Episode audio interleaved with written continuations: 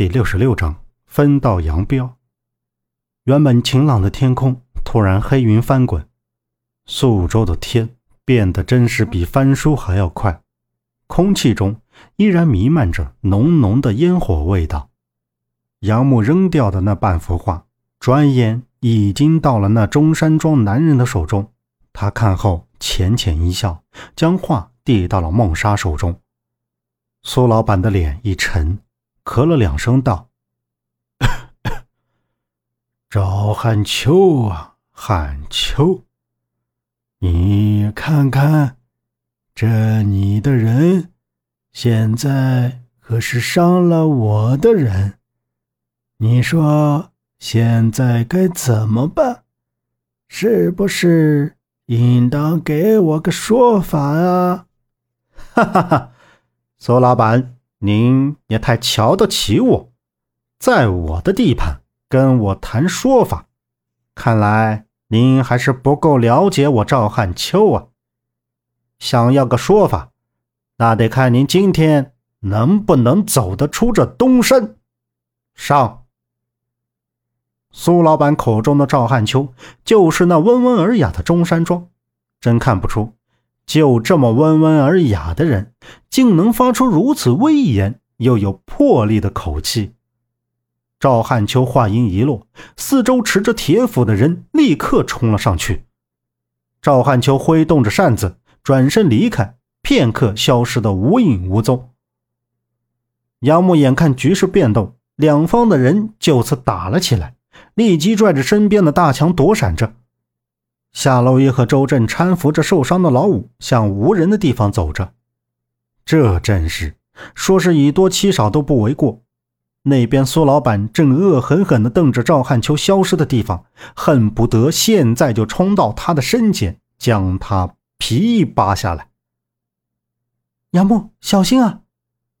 夏洛伊放下老五，就看到人群中有人握着短刀倚到杨木这身后。夏洛伊站起身，对着杨木大喊着。而此时，短刀已经擦过杨木的肩膀，杨木措不及防，肩膀被刀子割了一下，沁出血来，眉头一紧，护住大墙。只见短刀又袭击而来，直逼杨木的胸口。就在这紧要关头，一只黑色皮靴出现在眼前，一脚就将那人手里的短刀踹飞了，人。也被打倒在地。快跟我走，别犹豫了，我是不会害你们的。孟莎起身靠近杨木，轻声说道：“你觉得我现在还会相信你的话吗？”杨木凝视着他，反问道。孟莎俯身挽上杨木的胳膊，那双乌亮的眼睛瞟向他说：“如果我要害你们，何必等到现在？再说……”你们和我表姐有合作，我能做对不起我表姐的事吗？你想知道的事，我日后会告诉你。走。啊，奶奶，奶奶！大强吓得抱头蹲在地上，缩成了球，嘴里不停的喊着奶奶。杨木扭头望去，可怜的大强跟奶奶分开这么多天，无时无刻都在想念着奶奶。他又看了看孟莎和周围，这种情况已经不能再让自己犹豫下去了。